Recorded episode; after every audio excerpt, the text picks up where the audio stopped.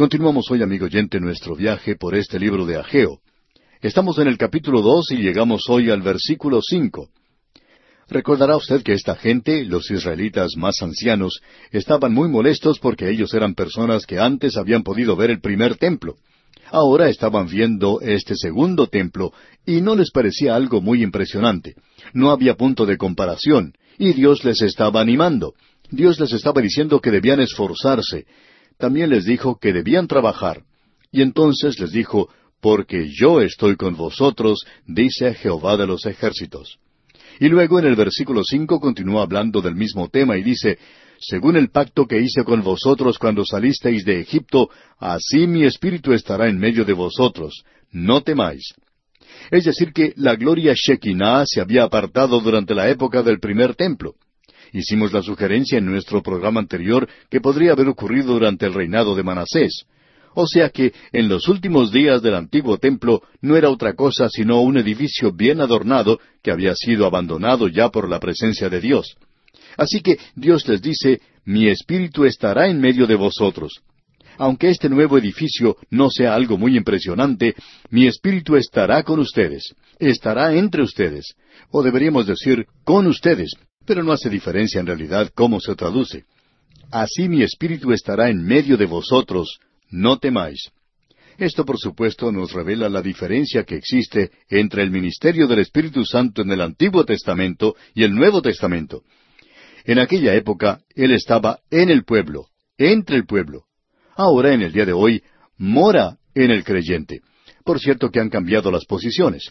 Este es uno de los hermosos beneficios para el creyente en Cristo. Ahora, si ellos no tenían ninguna razón para temer entonces, por cierto que el Hijo de Dios no debería temer ahora. El Espíritu Santo mora en el creyente. Ahora en los versículos seis y siete de este capítulo dos de Ageo leemos Porque así dice Jehová de los ejércitos De aquí a poco yo haré temblar los cielos y la tierra, el mar y la tierra seca, y haré temblar a todas las naciones, y vendrá el deseado de todas las naciones, y llenaré de gloria esta casa, ha dicho Jehová de los ejércitos. Creemos que en primer lugar debemos reconocer lo que Dios está haciendo aquí. Él está tratando de que sus mentes, sus ojos y sus corazones sean quitados de aquello que es algo local, de aquello que es muy limitado, para que los pongan en el programa de Dios para ellos. Es decir, que los coloquen en el futuro, en aquello que se extiende hasta el mismo milenio. Es tan fácil para nosotros el tener una perspectiva equivocada en cuanto a la vida cristiana, el pegar nuestra nariz contra la ventana del presente y no vemos ninguna otra cosa. Es como aquella persona que pone una pequeña moneda frente al ojo y con eso tapa el sol entero. Bueno, la moneda es como en el presente.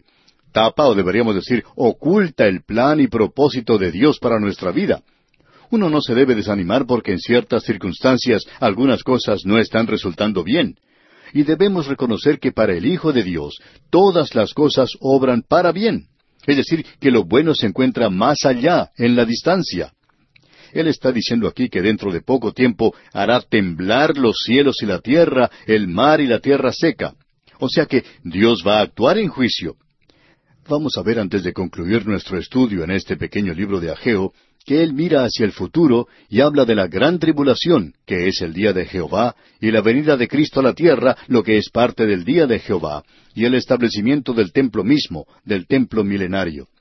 En realidad lo que tenemos ante nosotros aquí es algo muy importante de notar de nuestra parte.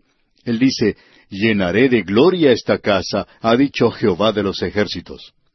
La forma en que el Señor observa todo esto es que, en primer lugar, estuvo allí el templo de Salomón, luego el templo de Zorobabel, y luego este templo de Zorobabel fue destruido por Herodes, y allí fue edificado entonces el templo que se llamó el templo de Herodes. Y el templo de Herodes era parte de este segundo templo. El Señor Jesucristo entró a ese templo de Herodes. Y amigo oyente, debemos decir que su gloria estuvo allí, aunque estuvo vestido en carne humana. Después de eso, ese templo también fue destruido, aun antes de que su construcción fuese finalizada y fue destruido por Tito en el año setenta después de Cristo. En este lugar no ha sido edificado ningún otro templo hasta el presente. En realidad, ese lugar está ocupado ahora por la mezquita de Omar. Y amigo oyente, el mundo islámico nunca permitiría que esa mezquita fuera quitada de allí, porque ese es el segundo o tercer lugar sagrado en el mundo de Islam. Los maometanos le prestan mucha atención a este lugar. Pero más adelante allí será edificado el templo que será designado como el templo del período de la gran tribulación. Y luego después de eso habrá allí un templo milenario. Bien, cuando Dios mira esto, Él ve solo una casa. Es una serie de casas, pero Él mira esto como solo una casa, un solo templo. Es por eso que dice aquí, y llenaré de gloria esta casa, ha dicho Jehová de los ejércitos. Y Él va a sacudir, va a hacer temblar a todas las naciones. Amigo oyente, es difícil para nosotros creer que habrá más sacudidas, más temblores de los que se ha podido apreciar en el siglo pasado. El siglo XX comenzó prácticamente con la Primera Guerra Mundial. Eso fue algo que hizo temblar a todo el mundo. Y luego hubo otros incidentes que también sacudieron al mundo una depresión mundial, una segunda guerra mundial, y después de eso ha habido otros acontecimientos tremendos sobre esta tierra, incluyendo la situación del petróleo, la falta de energía, todo esto ha sacudido realmente a las naciones. Pero esto, según nuestro juicio, no es nada comparado con el sacudimiento que vendrá en el futuro. Dios dice, llenaré de gloria esta casa. Y creemos que la gloria Shekinah vendrá con Cristo cuando Él venga a la tierra, Creemos que es esa la interpretación de la declaración que él presentó en ese discurso del Monte de los Olivos. Él dijo, Entonces aparecerá la señal del Hijo del Hombre en el cielo. Y luego, en el siguiente versículo, él habla de la gloria del Señor. Creemos que Israel nuevamente será vista allí en ese templo. Nosotros lo llamamos el templo de la gran tribulación. Pero amigo oyente, cuando Él venga y ocupe ese lugar, no será un templo de gran tribulación que esté en rebelión contra Él, con una imagen colocada allí por el anticristo, sino que Él mismo estará presente allí. Volviendo ahora a este libro de Ageo, en la primera parte del versículo siete leemos Y haré temblar a todas las naciones, y vendrá el deseado de todas las naciones. Ahora, desde el mismo principio los comentaristas bíblicos, en realidad aquellos de la iglesia primitiva, interpretaban este deseado de todas las naciones como que se refería a Cristo. Ahora, hablando honradamente, amigo oyente, eso nos molestaba a nosotros un poco desde el mismo comienzo, porque nunca podíamos pensar que Cristo era el deseado de todas las naciones. Reconocemos que hay aquellos que miran la venida de Cristo y que tratan de decir que es la esperanza y el deseo de todas las naciones por un libertador, y eso puede ser cierto, que el mundo quisiera tener un libertador, pero ¿a quién van a aceptar ellos cuando Él venga? Será el anticristo, el anticristo, el Mesías de este mundo, el Salvador de este mundo, y le aceptarán a Él cuando venga, y no creemos que estén esperando al Señor Jesucristo. Creemos que este pasaje presenta de una manera muy clara a quién se está refiriendo. Pensamos que si uno continúa leyendo, y esa es la dificultad que creemos hay en la interpretación, es muy fácil sacar un versículo de la Escritura fuera de su contexto y luego hacer decir lo contrario de lo que dice en realidad. Leamos juntos ahora los versículos siete y ocho de este capítulo dos de Ageo. Y haré temblar a todas las naciones, y vendrá el deseado de todas las naciones, y llenaré de gloria esta casa, ha dicho Jehová de los ejércitos. Mía es la plata y mío es el oro, dice Jehová de los ejércitos. Ahora, ¿cuál es el deseado de todas las naciones? Bueno, es el oro y la plata. Hoy hay muchas naciones que han avanzado y han abandonado el patrón del oro. Y en el momento en que lo hicieron, eso sacudió el cimiento económico del mundo entero. ¿Por qué? Porque todavía existe un deseo por el oro y la plata. Cuando el primer templo fue edificado, se utilizó en su construcción de cinco a veinte millones de dólares en metales preciosos de oro y plata y joyas. Y cuando uno lee el relato allá en el libro de Reyes y en el libro de Crónicas, se da cuenta que Salomón había acaparado el mercado del oro en aquel día. Y en el día de hoy el oro está esparcido por todas partes. Todas las naciones quieren un poco de oro, y ninguna quiere separarse del oro. Y parece que no hay una nación que tenga demasiado oro. Ese es el deseo de todas las naciones, y Salomón tenía oro, y fue utilizado para decorar el primer templo. Ahora, todo eso ha sido quitado, y usted recuerda que ciertos embajadores llegaron al rey Ezequías, y éste les mostró todo lo que tenía, mostró todas sus riquezas, y ellos apuntaron muy bien eso. Y cuando regresaron, le informaron a Nabucodonosor dónde estaba el oro. Allí se encontraba. Ezequías tenía la mayor parte de eso. Esa fue la razón por la cual Nabucodonosor estaba ansioso de visitar ese lugar. le permitió a él obtener el oro y luego fue llevado por ellos a Babilonia. Ahora, cuando ellos reedificaron el templo, el templo de Zorobabel, no había oro para colocar en este lugar, ni tampoco había plata. Y esa es la razón por la cual algunos de ellos estaban quejándose. Muchos de ellos habían visto este primer templo y lloraban ahora por el contraste que podían notar, ya que este templo parecía no tener mucho en realidad. No era nada comparado con el otro. Alguien escribió un hermoso poema en cuanto a esto, y creemos que probablemente este sea el lugar apropiado para compartirlo con usted. Usted recuerda cuando levantaron este templo y ellos tuvieron ese día de fiesta, la gente comenzó a clamar, los jóvenes se regocijaban, pero los ancianos que habían visto el primer templo comenzaron a llorar. Bien, aquí tenemos este poema. Entre gritos de gozo y de dolor se establecen los cimientos, sobre los cuales se basan las esperanzas de los exilados. Los enemigos traman y el valor del rey remontó su trono contra la iniciativa formada, y ahora una apatía egoísta invade todos los corazones.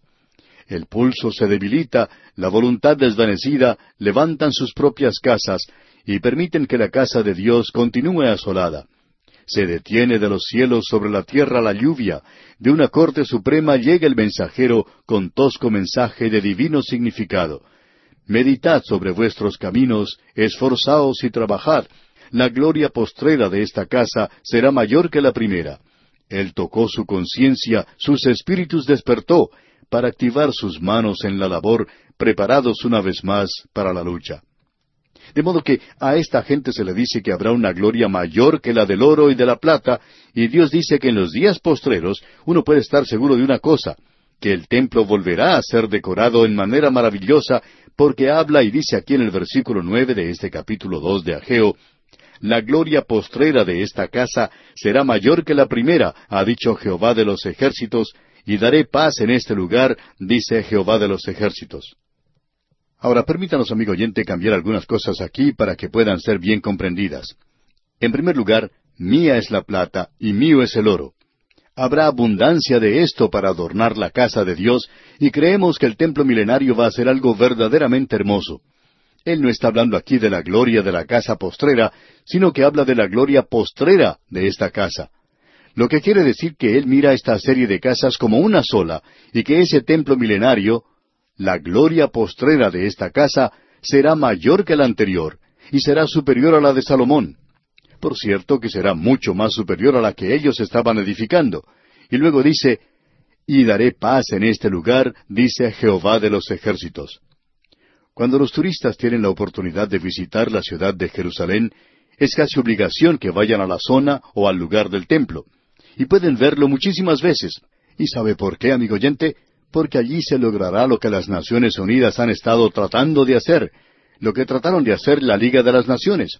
Esto va a traer paz sobre la tierra cuando el Señor Jesucristo venga a la tierra. Sus pies descansarán sobre el monte de los olivos, y cuando Él entre al lugar del templo, entonces la paz vendrá a esta tierra, porque Él es el príncipe de paz, y esa será la paz que Él traerá en esa ocasión. De modo que la paz de la cual está hablando aquí significa finalmente eso.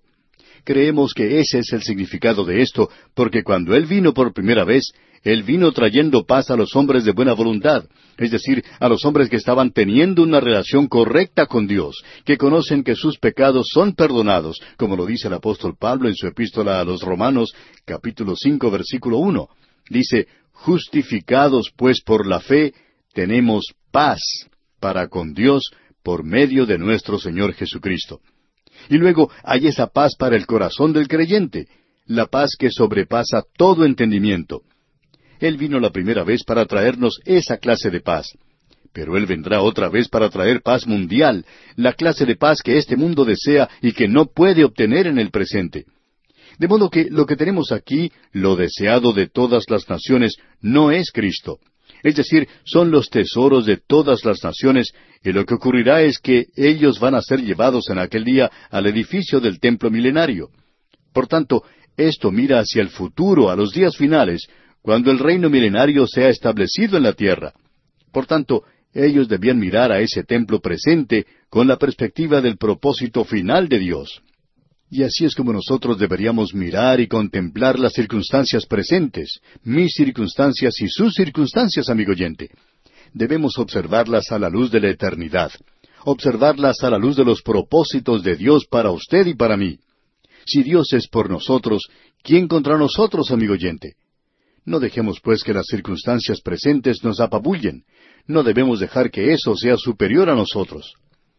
Ahora, cuando Ageo dice aquí en el versículo ocho, Mía es la plata y mío es el oro, eso aclara que él está hablando de tesoros materiales. Y él no está hablando de Cristo como si fuera el deseo de todas las naciones, sino de la gloria postrera de la casa. Y esa será la gloria cuando Cristo entre en ella. O sea que Dios mira a esta serie de templos como a una sola casa. Ah, amigo oyente, que usted y yo podamos ver las circunstancias así de esa manera. Pensamos en ese predicador escocés que presentó su renuncia al final del año y los ancianos le preguntaron por qué. Y él contestó, Bueno, no hemos tenido muchas conversiones este año, solamente la de ese pequeñito Bobby Moffett.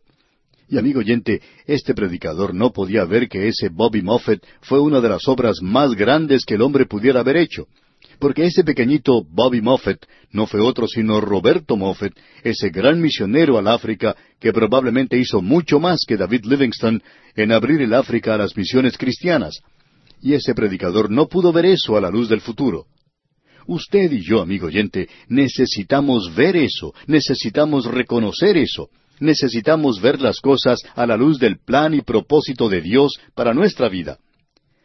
Bien, amigo oyente, vamos a detenernos aquí por hoy. Continuamos hoy, amigo oyente, recorriendo este libro de Ageo. Estamos en el capítulo dos y vamos a comenzar ahora nuestro estudio en el versículo diez. Este es el cuarto mensaje que presenta Ageo.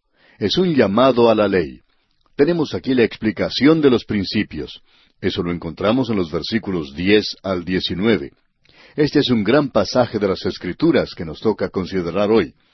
Este versículo diez del capítulo dos de Ageo dice a los veinticuatro días del noveno mes, en el segundo año de Darío, vino palabra de Jehová por medio del profeta Ageo, diciendo, Ahora usted recordará que el mensaje anterior fue presentado en el mes séptimo, el día vigésimo, y ese era un día de fiesta, del año 520 antes de Cristo.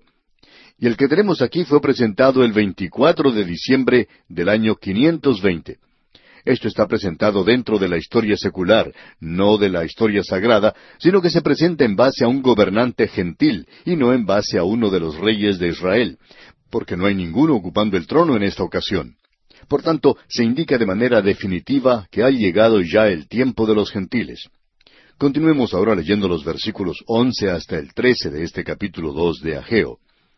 Así ha dicho Jehová de los ejércitos, Pregunta ahora a los sacerdotes acerca de la ley, diciendo, Si alguno llevare carne santificada en la falda de su ropa, y con el vuelo de ella tocare pan, o vianda, o vino, o aceite, o cualquier otra comida, ¿será santificada?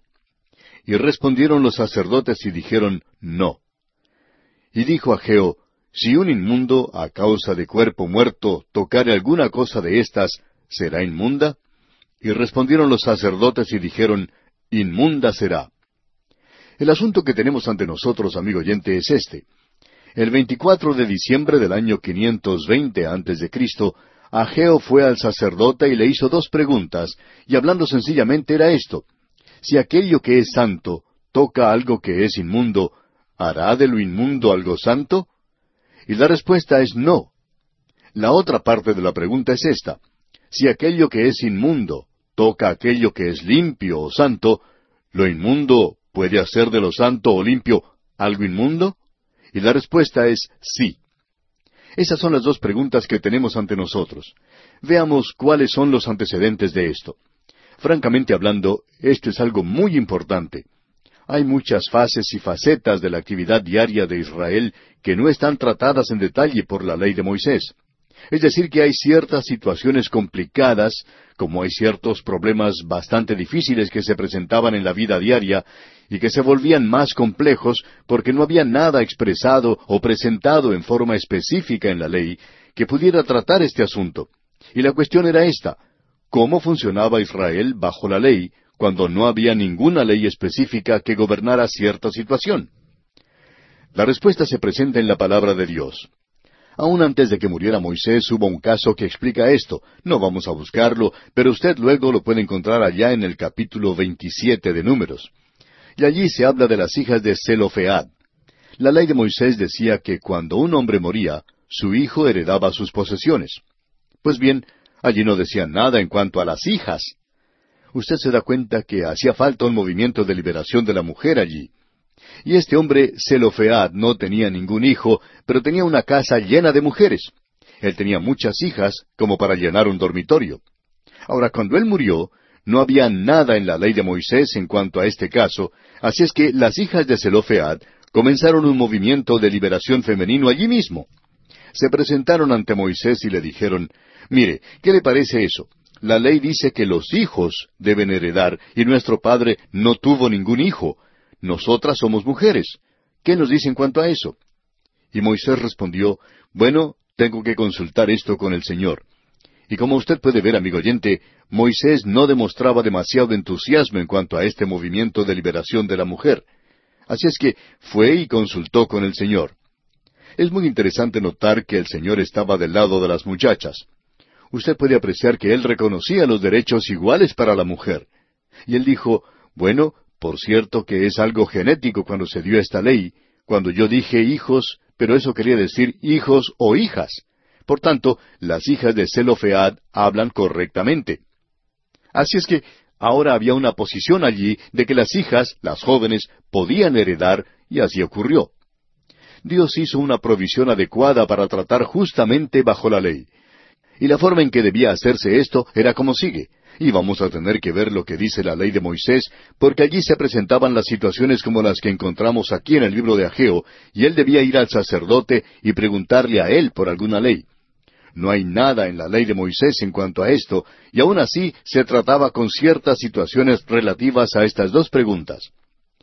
Allá en el libro de Deuteronomio capítulo 17 versículos ocho al nueve leemos cuando alguna cosa te fuere difícil en el juicio, entre una clase de homicidio y otra, entre una clase de derecho legal y otra, y entre una clase de herida y otra, en negocios de litigio en tus ciudades, entonces te levantarás y recurrirás al lugar que Jehová tu Dios escogiere, y vendrás a los sacerdotes levitas y al juez que hubiere en aquellos días, y preguntarás, y ellos te enseñarán la sentencia del juicio. Y ese era el procedimiento. Notemos ahora lo que se nos dice en los versículos diez y once de este capítulo diecisiete de Deuteronomio. Y harás según la sentencia que te indiquen los del lugar que Jehová escogiere, y cuidarás de hacer según todo lo que te manifiesten. Según la ley que te enseñen y según el juicio que te digan, harás. No te apartarás ni a diestra ni a siniestra de la sentencia que te declaren. El pensamiento presentado aquí es este que esto ahora llega a ser la ley de aquí en adelante, para casos específicos que traten con el mismo asunto. Ese era el método de Dios. Creemos que tenemos este método en el presente.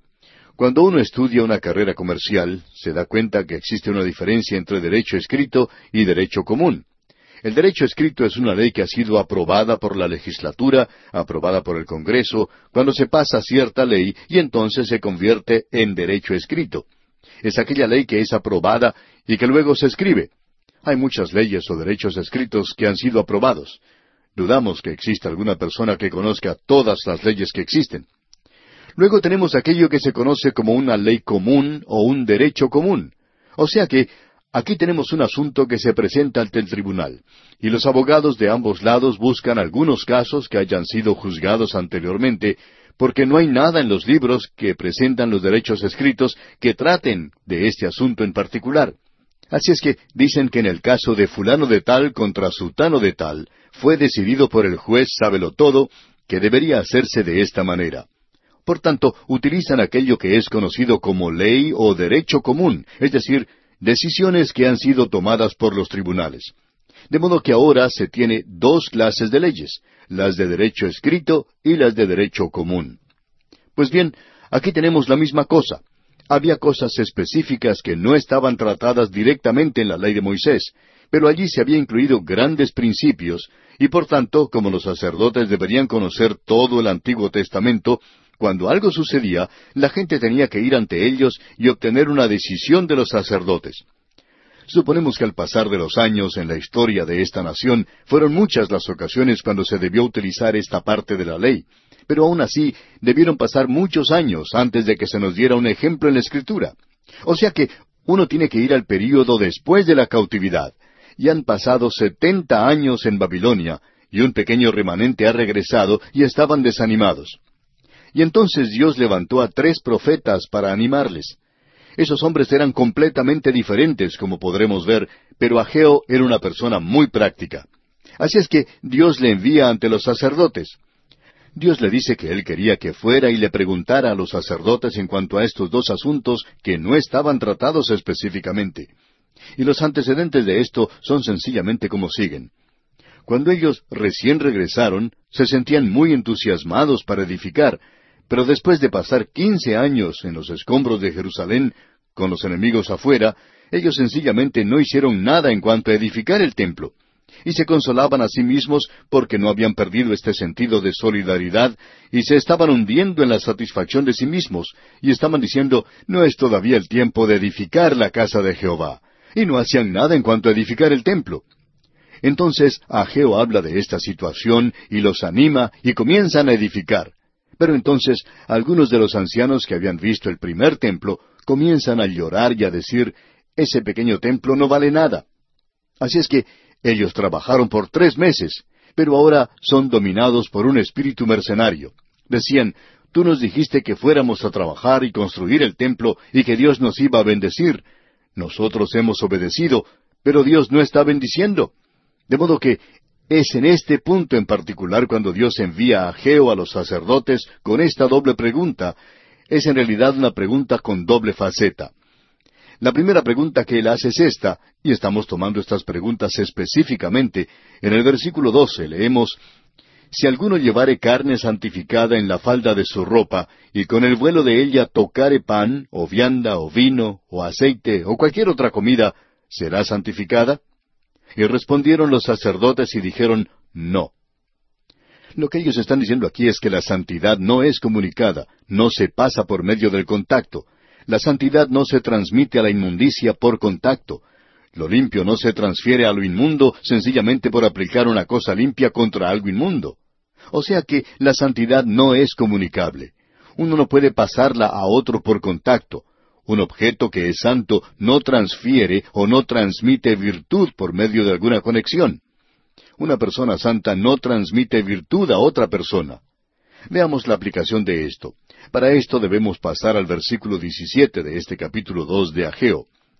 Dios dice, Os herí con viento solano, con tizoncillo y con granizo en toda obra de vuestras manos, mas no os convertisteis a mí, dice Jehová. Dios está diciendo que ellos en realidad no se volvieron a Dios. Regresaron a su tierra, pero no regresaron a Dios. Ellos estaban practicando ciertos ritos y traían sacrificios y ofrendas y esperaban que Dios les bendijera. Así es que podemos apreciar que la religión no es como una pomada que uno puede ponerse o aplicarse externamente. Amigo oyente, nosotros podemos nadar en aguas santas, pero eso no nos va a hacer santos. Usted puede pasar a través de ciertos ritos, pero eso no lo va a cambiar a usted. Usted puede ser bautizado en agua y puede ser sumergido hasta que se ahogue, pero eso no lo va a cambiar. Nosotros a veces le damos demasiado énfasis a aquello que es un rito.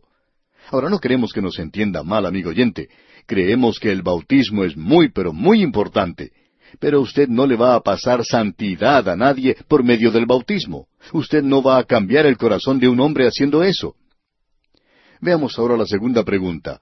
El versículo trece de este capítulo dos de Ageo dice, Y dijo Ageo, Si un inmundo a causa de cuerpo muerto tocare alguna cosa de estas, ¿será inmunda? Y respondieron los sacerdotes y dijeron, Inmunda será. Aparentemente ellos no tenían palabras específicas en cuanto a esto, pero aún así ellos debieron haber conocido su ley un poquito mejor que esto, porque Dios había hablado en cuanto a esto, y quisiéramos leer allá en el capítulo 22 del libro de Levítico, versículos cuatro al seis. Escuche usted.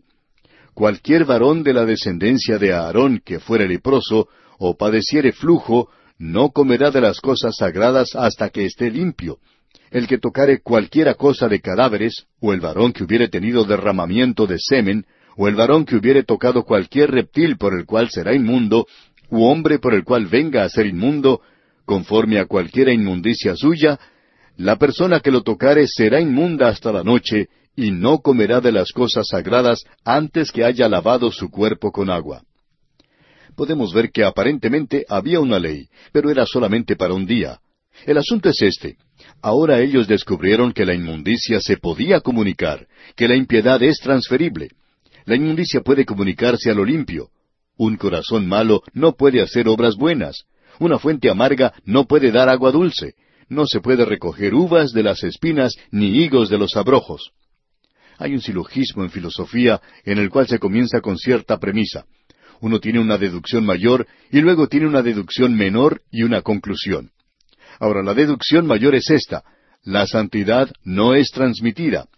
La deducción menor es, la inmundicia es transmitida. Ahora, ¿cuál es entonces la deducción de todo esto? Cuando lo santo y lo inmundo entran en contacto, ¿qué sucede? Bueno, ambos quedan inmundos. En el capítulo tres, versículo doce de la Epístola Universal de Santiago leemos Hermanos míos, ¿puede acaso la higuera producir aceitunas o la vid higos? Así también ninguna fuente puede dar agua salada y dulce. Un acto, un rito, una ceremonia no cambia el corazón del hombre, porque cuál es su pensamiento en su corazón, tal es él, o sea, tal es el hombre. Una buena obra queda en realidad manchada cuando la hace un corazón malo. Ahora esta es una ley ceremonial, pero amigo oyente, puede aplicarse a cualquier aspecto de la vida de la misma manera en que la ley de gravedad es universal. Permítanos mencionar algo aquí al terminar nuestro programa hoy. Vamos a tener que detenernos dentro de algunos instantes. En el mundo físico, o sea, en el mundo material, uno puede ir a un laboratorio químico y puede tomar dos cubetas, una de ellas llena de agua limpia, la otra llena con el agua más sucia e inmunda que uno puede encontrar. Y entonces uno puede echar un poco del agua limpia dentro de la cubeta del agua inmunda, y uno puede preguntarse, ¿Cuánto del agua limpia tenemos que echar dentro del agua sucia para limpiarla? Bueno, esta nunca llegará a ser limpia por este método, por este proceso de agregarle agua limpia sobre esa que es sucia e inmunda. Pero si uno pone una gota de esa agua inmunda en el agua limpia, la hace inmunda inmediatamente. Así ocurre en el mundo material. Ahora observemos lo que puede ocurrir en el ambiente de la medicina. ¿Cómo enferma uno de sarampión? ¿Cómo lo cura? ¿Toma acaso a algún muchachito que no tenga la enfermedad y la frota contra otro que tenga sarampión? ¿Lo va a curar de esa manera? No, amigo oyente. Usted sabe muy bien lo que va a suceder. Ese muchachito que antes no tenía el sarampión lo va a tener ahora y en buena forma. Bueno, eso ocurre también en la esfera moral. Hemos hablado de la esfera material, de la esfera médica y la esfera moral. La industria licorera da dinero para obras de caridad. En los hipódromos se dedica un día en el cual todas las ganancias van a las obras de caridad. La industria cinematográfica de Hollywood produce historias bíblicas que se supone todos debemos aplaudir. Y quizá usted lo haga, amigo oyente. Nosotros no lo hacemos.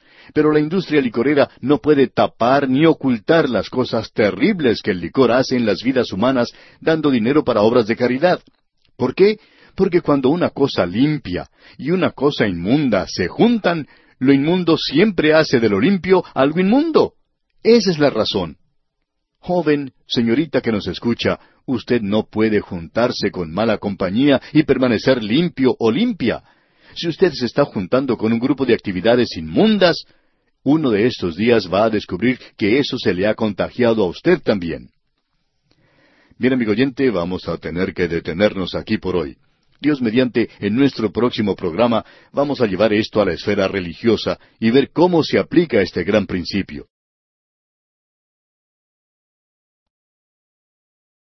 Al continuar hoy nuestro estudio en este libro de Ageo, vamos a considerar el último, el cuarto de los mensajes que Ageo pronunció, y usted recordará que lo hizo el 24 de diciembre del año 520 antes de Cristo. Él se presentó ante los sacerdotes para hacerles una pregunta en cuanto a una ley, no en cuanto a toda la ley, sino en cuanto a una ley en particular. Como ya hemos sugerido, la ley de Moisés no cubría todos los detalles que se consideraban respecto a la vida de Israel. Cuando se presentaba algún asunto que no estaba tratado en la ley, ellos debían ir a consultar a los sacerdotes. Eso lo vimos allá en Deuteronomio capítulo 17 versículos 8 al 11. Allí Dios dice que cuando un asunto era demasiado difícil, que ellos debían llevarlo a los sacerdotes. Así es que Ageo va ante los sacerdotes y les hace dos preguntas. Estas dos preguntas eran sencillamente lo siguiente. Cuando algo santificado toca algo inmundo, ¿es santificado lo inmundo? Y la respuesta es no. La santidad no se comunica así. Pero supongamos que lo santificado o limpio toca algo inmundo. ¿Llegará entonces a ser inmundo lo que es limpio? Y por supuesto que la respuesta es sí, que eso sí ocurrirá. De modo que uno puede decir que la deducción exacta de esto es que la santidad no se comunica, pero que la injusticia sí puede ser comunicada. Por tanto, cuando algo santo y algo inmundo se tocan o entran en contacto, entonces ambas cosas son inmundas. Y ya hemos visto que eso resultaba así en cualquier aspecto de la vida. Eso era entonces lo que sucedía en el aspecto físico, en lo material. Uno puede tomar dos probetas de ensayo, como indicamos en nuestro programa anterior, una de ellas con agua limpia, la otra con un poco de tinta negra en el agua, lo cual por supuesto la tiñe de negro. Y luego uno puede echar agua limpia en la probeta que tiene la tinta, y el agua limpia nunca va a hacer que el agua teñida se vuelva limpia. Lo santo nunca puede hacer aquello que es inmundo, santo, por solamente el contacto. Pero si uno coloca una gota de esa tinta negra en el agua limpia, cambiará todo completamente. Y así es como sucede. Y eso ocurre no solamente en el aspecto material, sino también en el mundo de la medicina. Cuando Juanito tiene sarampión, uno no lleva junto a él a un niño que no tenga la enfermedad y que pueda tocar a Juanito, porque si eso sucede, Juanito no se va a curar, pero por cierto que el otro niño sí va a contraer sarampión también. Y eso ocurre también en el reino o en el aspecto moral. Uno no puede tratar con aquello que es sucio e inmundo y esperar salir limpio. Si usted va a jugar con barro, amigo oyente, pues se va a ensuciar, porque esta ley que hemos mencionado obra así. Y llegamos ahora al aspecto religioso. Y esto también obra en el aspecto religioso. Este es un gran principio que necesitamos reconocer porque hay muchas personas que piensan que la religión es un mito. Si uno hace esto o aquello de una forma u otra, eso hace de uno una persona aceptable ante Dios porque ha pasado a través de una ceremonia. En cierta ocasión un obispo episcopal y un obispo católico se reunieron allá por el año 1964. Se reunieron e hicieron esta declaración conjunta. El bautismo cristiano es la base de una unión que ya existe, la cual debe ser desarrollada a una conclusión natural. La obra de reunión de los creyentes es la obra de Dios y será lograda a través de la gracia de Dios, no importa cuán difícil parezca desde el punto de vista humano, pero el bautismo es la base de una hermandad que es verdaderamente cristiana. Amigo oyente, cualquiera sabe que la forma que ellos tienen de bautizar es por medio del rocío o sea que rocían agua cuando bautizan. Es el método que se conoce como bautismo por aspersión. Y usted puede imaginarse que eso deja de lado al grupo de creyentes más numeroso que existe en el presente, a los bautistas y a otros que practican el bautismo por inmersión. Y uno deja de lado también a los fundamentalistas en base a esto. Ahora, aun los bautistas y los fundamentalistas están de acuerdo que el bautismo no lo salva a uno, porque ellos reconocen este gran principio, que la condición del hombre es tal que el solo pasar a través de una ceremonia o cualquier otra cosa que trate de hacer algo externamente no llega nunca a satisfacer las condiciones que Dios ha establecido para el hombre. Después de todo, el hombre está en una condición muy triste de veras. En el capítulo 17 del libro de Jeremías, versículo nueve, leemos, Engañoso es el corazón más que todas las cosas y perverso. ¿Quién lo conocerá? ¿Qué cuadro es este del corazón humano, amigo oyente? Nadie puede conocer lo malo que es. Si usted y yo pudiéramos contemplarnos a nosotros mismos de la misma manera en que Dios nos ve, no podríamos soportarnos a nosotros mismos. Nosotros no nos damos cuenta en realidad de lo malos que somos. El Señor Jesucristo presentó esto de una manera muy clara cuando dijo allá en el Evangelio según San Mateo capítulo quince versículo dieciocho Pero lo que sale de la boca, del corazón sale, y esto contamina al hombre. Y el que uno se lave las manos, o pase por cierta ceremonia, o haga cierto rito, eso nunca puede hacerlo a uno estar bien ante Dios. El autor de estos estudios bíblicos, el doctor J. Vernon McGee, Contaba que en cierta ocasión un hombre le dijo que él había sido un hipócrita por mucho tiempo. Era miembro de una hermosa iglesia en el centro de la ciudad. Y él llevaba a cabo todas las ceremonias necesarias, había formado parte de toda clase de comisiones, pero para decir verdad, él no era salvo, no era creyente. Durante la semana él hacía cosas que un creyente no debía hacer, porque él era un creyente hipócrita típico. Y cierto día él descubrió que era un pecador y que necesitaba un Salvador, y eso fue lo que transformó su vida. ¿Se da cuenta usted, amigo oyente? El corazón debe ser cambiado. El Señor Jesucristo, hablando de este mismo tema en el Evangelio según San Mateo, capítulo siete, versículos dieciséis y diecisiete, dice, Por sus frutos los conoceréis. ¿Acaso se recogen uvas de los espinos o higos de los abrojos? Así, todo buen árbol da buenos frutos, pero el árbol malo da frutos malos. Usted puede apreciar que este es el principio y da resultado. Y luego sigue diciendo en los versículos 18 al 20 de ese mismo capítulo 17 del Evangelio según San Mateo, no puede el buen árbol dar malos frutos, ni el árbol malo dar frutos buenos. Todo árbol que no da buen fruto es cortado y echado en el fuego. Así que por sus frutos los conoceréis. Del corazón mana la vida, amigo oyente. El corazón debe ser cambiado. En el Antiguo Testamento, el rey Josías, uno de los reyes buenos de la historia de Judá, llevó a cabo una masiva reforma religiosa que la encontramos en los capítulos 22 y 23 del segundo libro de los Reyes. Aun cuando Josías era incuestionablemente sincero, el profeta Jeremías veía que el regreso de la nación a Dios no lo era. La acusación de Jeremías fue confirmada después de la muerte de Josías, pues Judá regresó rápidamente a su conducta anterior de apostasía. Es entonces cuando Dios, a través del profeta Jeremías, le dice a Israel, en el capítulo dos de su libro, versículo veintidós, Aunque te laves con lejía y amontones jabón sobre ti, la mancha de tu pecado permanecerá aún delante de mí, dijo Jehová el Señor. Tenemos que admitir que el pecado ante el Dios tres veces santo es de un olor nauseabundo. ¿Y cuán cierto es eso, amigo oyente? Todos los jabones perfumados no pueden limpiar la mancha de nuestro pecado y hacer que un corazón sea aceptable ante Dios. El tratar de pasar a través de una ceremonia y cosas así es como tomar cuatro o cinco litros de perfume Chanel número cinco y derramarlo en el piso de un corral. Uno no puede hacer de eso algo dulce y bueno, agregándole perfume. Usted recuerda lo que Simón Pedro, el apóstol, le dijo a Simón el mago. Tu corazón no es recto delante de Dios. Dios demanda un corazón limpio, amigo oyente. El apóstol Pablo en su epístola a los Efesios capítulo seis y versículo seis dice no sirviendo al ojo como los que quieren agradar a los hombres, sino como siervos de Cristo, de corazón haciendo la voluntad de Dios. Y luego en la epístola a los Hebreos capítulo diez, versículo veintidós leemos Acerquémonos con corazón sincero, en plena certidumbre de fe, purificados los corazones de mala conciencia y lavados los cuerpos con agua pura. Ahora, ¿cómo puede ser hecho limpio el corazón de un hombre que por naturaleza es un corazón que es inmundo? ¿Haciendo algo? No, amigo oyente, es como el cartel de propaganda de una lavandería que decía, nosotros limpiamos de todo menos la reputación. Y amigo oyente, uno no puede limpiar eso aquí. El escritor de los Proverbios hace la siguiente pregunta.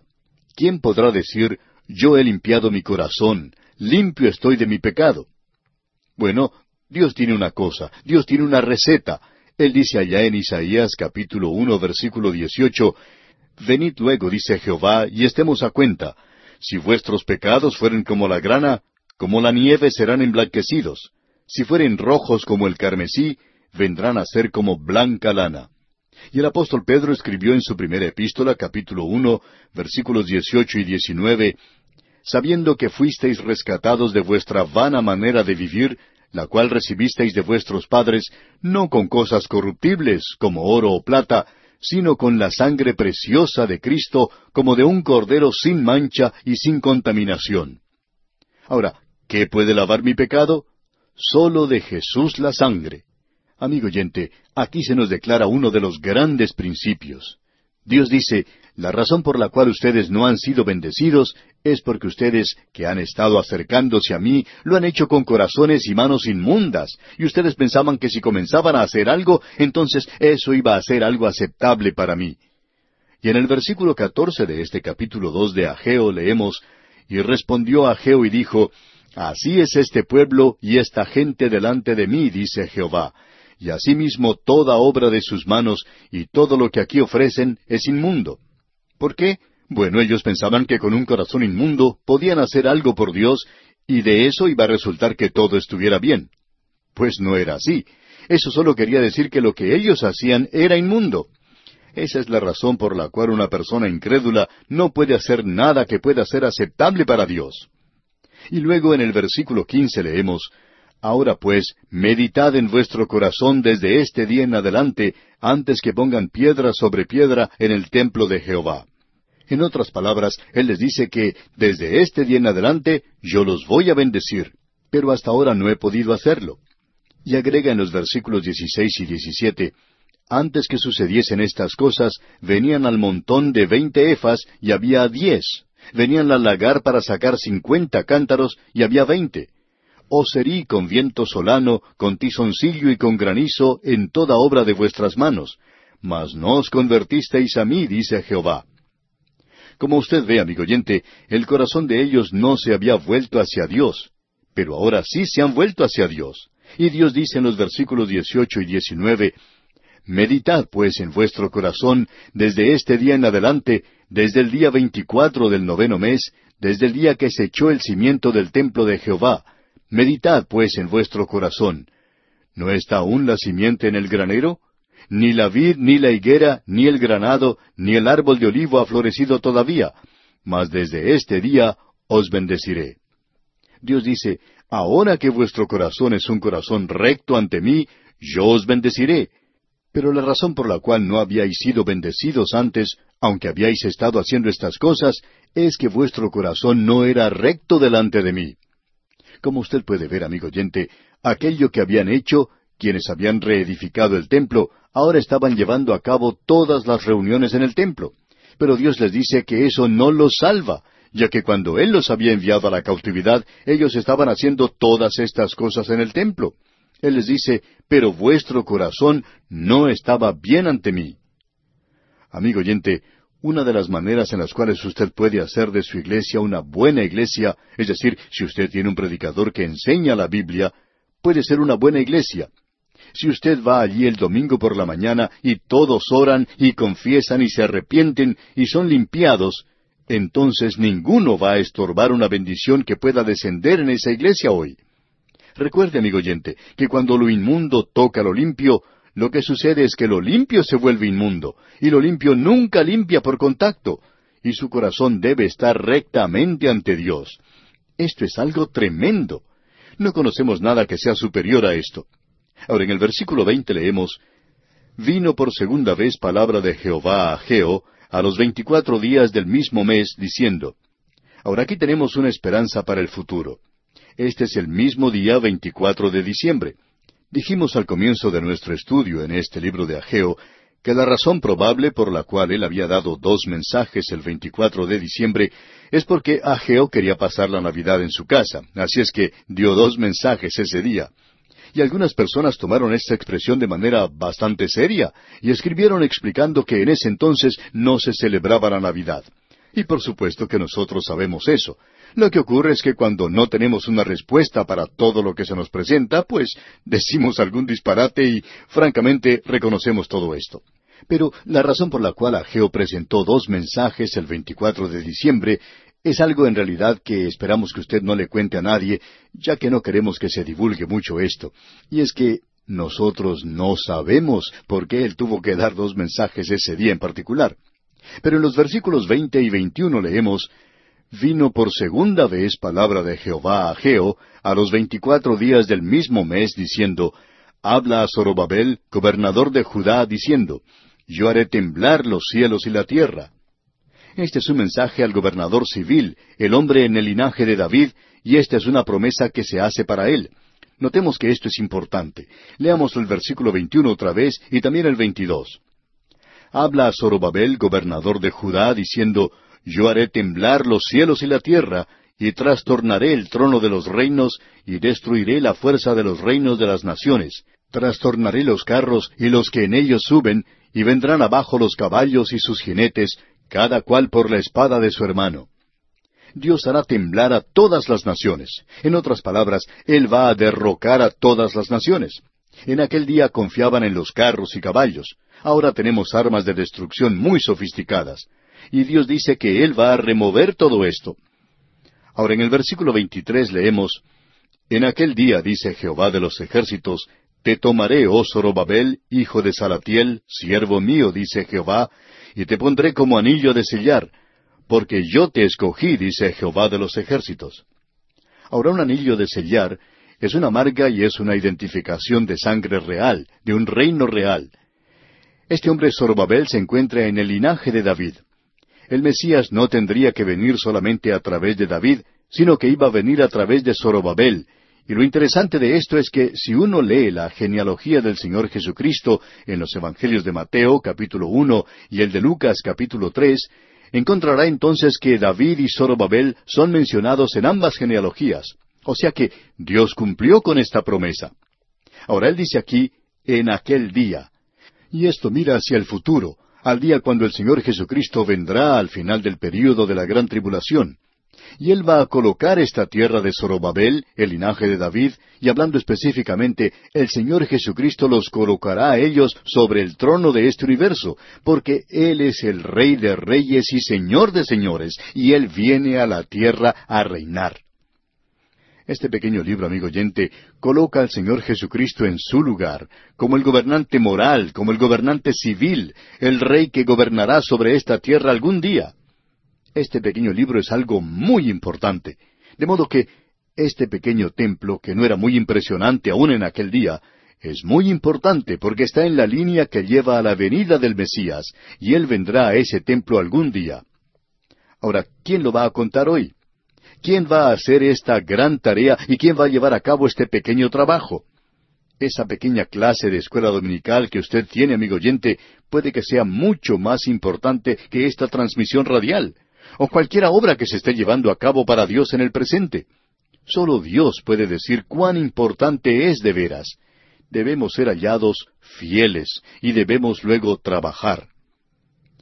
Y bien, amigo oyente, en esta forma llegamos al final de nuestro estudio de este pequeño pero importante libro de Ageo. Esperamos que las lecciones que aquí hemos aprendido hayan sido de verdadera bendición para usted como lo han sido para nosotros.